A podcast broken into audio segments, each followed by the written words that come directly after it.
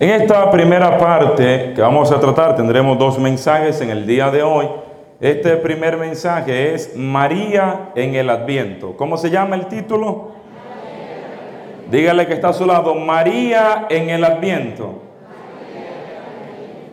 Entonces es algo, el Papa Juan Pablo II, hoy en día, eh, San Juan Pablo II, en el año 1979, 1979, hablando con relación al Adviento, decía que es algo muy conocido, decía, ya todo el mundo sabe lo que significa Adviento, y decía, pero quizás el hecho de estar tan familiarizado con el tiempo de Adviento y con lo que significa, quizás hemos dejado ya de prestarle atención aquellas cosas importantes, porque ya decimos, ya no lo sabemos, ya es lo mismo, el año pasado también pasó Adviento y como que no le tomamos muy en serio. Hay gente que critica a la Iglesia Católica, gente afuera y gente adentro, tristemente. Los de afuera, hermanos protestantes de otra denominación, dicen los católicos son locos. Los católicos no saben de la Biblia porque los católicos matan a Jesucristo todos los años, lo hacen nacer de nuevo, vuelven y lo matan y se pasan el año entero entre matarlo y hacerlo nacer año tras año. Y aparecen de esos católicos que tienen mentalidad de sectarios, de protestantes, y dicen, mira, a mí me gusta la iglesia católica, yo soy católico desde chiquitico, dicen los dominicanos. Soy yo católico desde pequeñito que crecí siendo católico. Me encanta la fe, pero hay cosas que yo no comparto. Eso de que Jesucristo, de que, van a ser de nuevo, eso ya pasó hace dos mil años atrás. Y entonces empezamos a ver el tiempo de Adviento el tiempo de la cuaresma. Empezamos a verlo como un tiempo de algo que no compartimos. ¿Por qué la iglesia, año tras año, los tiempos que tenemos en la iglesia, por ejemplo, el tiempo de Adviento es un tiempo de preparación, como mi hermano explicaba hace ratito. Hay dos grandes tiempos en la liturgia de la iglesia. Es el tiempo de la Pascua y el tiempo de la Navidad. Y esos dos grandes tiempos tienen un tiempo anterior litúrgico que los antecede, el cual sirve de preparación para entrar a esos grandes tiempos. El tiempo de la Pascua es antecedido por el tiempo de la Cuaresma. Y el tiempo de la Navidad lo antecede el tiempo en el cual nos encontramos que es el tiempo de Adviento. Y luego viene el tiempo de... Después viene el tiempo de Cuaresma. Jesucristo. Brincaron a matar a Cristo sin dejarlo nacer. Yo creo que ustedes están como los mundanos que ya creen que la Navidad se le acabó. Los mundanos ya están a punto de quitar los arbolitos y las luces de la casa porque creen que ya se le acabó. Porque los mundanos celebran la Navidad antes de que la Navidad empiece. Y mientras nosotros estamos en el tiempo de prepararnos para la Navidad, ya los mundanos están a punto de desmantelar todo porque ya se le acaba. Cuando para nosotros empieza, para ellos la Navidad termina. Entonces, estamos en Adviento que va a prepararnos para el tiempo de la... Para el tiempo de la...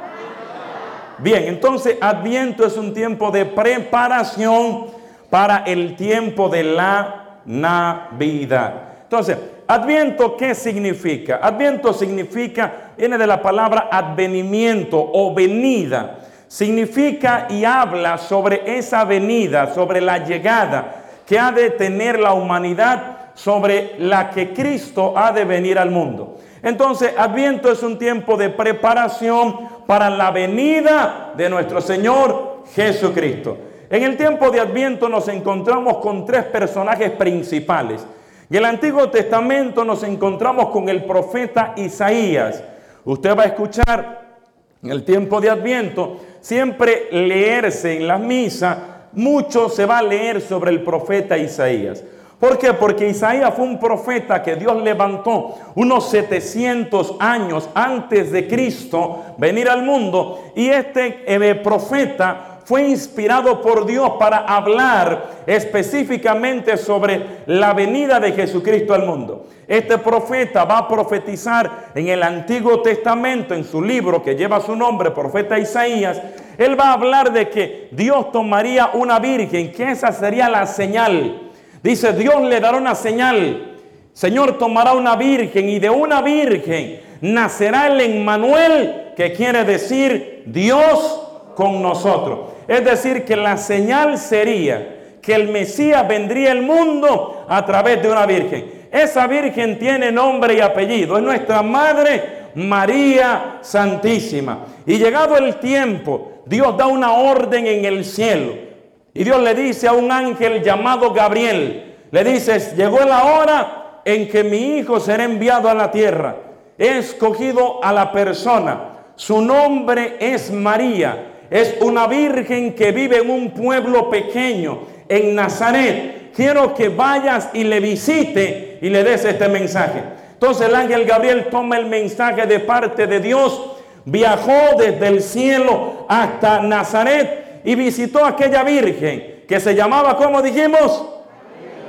María. Y el ángel entró a aquel lugar, a aquella casa, a la habitación donde se encontraba María. Y algo que en primera instancia nos enseña María es que el ángel la encuentra y ella estaba disponible. Porque a veces en el tiempo que hoy en día estamos viviendo, nos encontramos en un tiempo que la gente vive muy apresurado. Yo creo que si Dios se le aparece a alguien, Jesucristo se le aparece a alguien en el camino, la gente anda tan deprisa que la gente ni lo notaría. Creo que la gente vería a Cristo en el camino y creo que la gente le diría, no tengo tiempo ahora, te veo la semana que viene. Porque la gente anda con una vida muy apresurada. Entonces, María nos enseña en primera instancia que tenemos que estar disponible para el encuentro o para recibir el mensaje que viene de parte de nuestro Dios. Así que dígale al que está a su lado, tienes que estar siempre disponible para Dios. Dígaselo. Entonces, como decíamos, hay tres grandes personajes. Isaías en el Antiguo Testamento que habla de esa virgen que hemos leído. Hay un segundo personaje que se llama Juan el Bautista, que es hoy la lectura, habla sobre este Juan, el Evangelio del día de hoy. Este Juan que anunciaba, predicaba que la gente se arrepintiera. Entonces la misión de Isaías era anunciar la venida de Cristo. Era un mensaje de esperanza de que un día Dios cumpliría la promesa y vendría el Mesías. La misión de Juan era preparar el pueblo a la llegada del Mesías. Juan es ese gran predicador que es muy recurrente en este tiempo de preparación de Adviento, porque él predicaba el arrepentimiento, él predicaba la conversión de los pecados para la llegada de ese Mesías. Y el tercer personaje, ya creo que es evidente, se trata de María, nuestra Madre María Santísima. Entonces tenemos Isaías, Juan el Bautista y María. Diga conmigo, Isaías. Una vez más, Isaías, Juan el Bautista y los tres personajes que la iglesia nos propone para el tiempo maravilloso que es el tiempo del Adviento. Entonces María en primera instancia nos enseña a nosotros que hay que estar disponible. Mis amados hermanos, el mundo y el tiempo ha cambiado. El mundo que estamos viviendo, yo aquí mismo en este lugar les he dicho a ustedes en ocasiones cuando he estado en el grupo de oración o en años anteriores en este mismo retiro, les he dicho a ustedes que la generación que estamos viviendo, el tiempo de hoy en día, un tiempo que ha avanzado tanto a nivel tecnológico, la gente todo lo quiere rápido. Estamos viviendo un tiempo donde si las cosas no son rápido, la gente se desespera, se amarga, se deprime y se entristece. Nadie quiere un internet que sea lento en su teléfono o en su casa. La gente quería hasta hace poco el 4G, ahora se están pelando la cabeza porque él quiere el 5G. El 5G ya está aquí a la vuelta de la esquina. Ya hay empresas como T-Mobile que están anunciando que ya lo tienen, que hay teléfonos que ya pueden obtener la velocidad en vez de ser a 4G a 5G. O sea que eso va a volar que usted va en un pestañar así, papá, usted va a descargar los videos, en un pestañar usted se va a meter en la página web, sus redes sociales. O sea, la gente quiere las cosas rápidas. La gente quiere que sea todo express. Usted llama, por ejemplo, a comprar una pizza y si la pizza no le llega a usted en los próximos 30 minutos hay empresas que tienen la política que entonces la pizza le saldría gratis. Usted llama y se le queja a los 32 minutos, 31 minutos. Le dice, mira la hora, la pizza no me ha llegado y yo estoy pagando y no sé qué, y no sé qué, y no sé qué. Y echa de esos berrinches que usted sabe echar muy bien. Y agarra y le pelea por el teléfono. Adivine quién le va a decir, discúlpenos, perdónenos. Pero sabe que tenemos una política. Toda la orden que usted pidió va a llegarle gratis. No, pero yo pagué con tarjeta. Le vamos a reembolsar el dinero a su tarjeta con la cual usted pagó. Discúlpenos. Igual le vamos a dar un cupón, un crédito para la próxima compra que usted haga. Discúlpenos, perdónenos. Entonces usted termina comiendo pizza gratis. Y la próxima pizza con un 50% de descuento. Porque el mundo es tan competitivo que la gente todo lo quiere rápido. La gente todo lo quiere rapidísimo. Por ejemplo, eh, ya pasamos ahora el tiempo de acción de gracia. Cruzamos ahora rumbo al tiempo de Navidad. La gente comió mucho ahora, mucho pavo, mucho pernil. Y ahora hay mujeres que están preocupadas y estresadas ahora.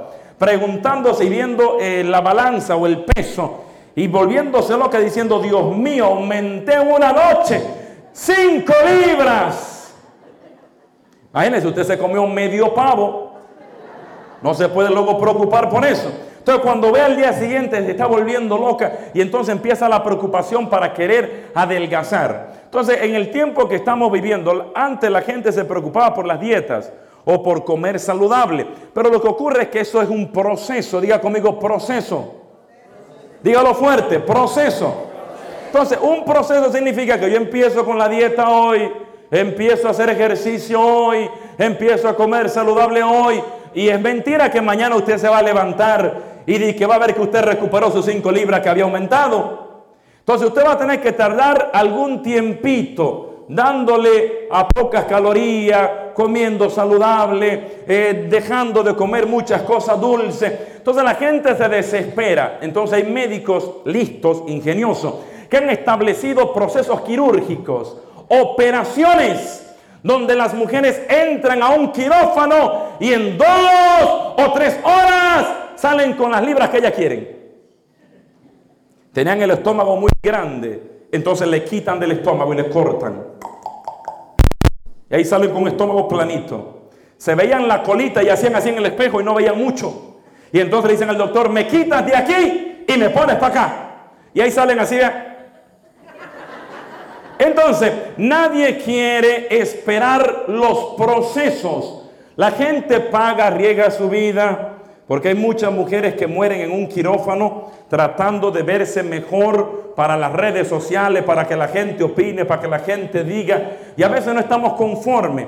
Entonces es importante que tratemos de entender que en la vida espiritual y en la vida natural hay que esperar los tiempos y los procesos naturales.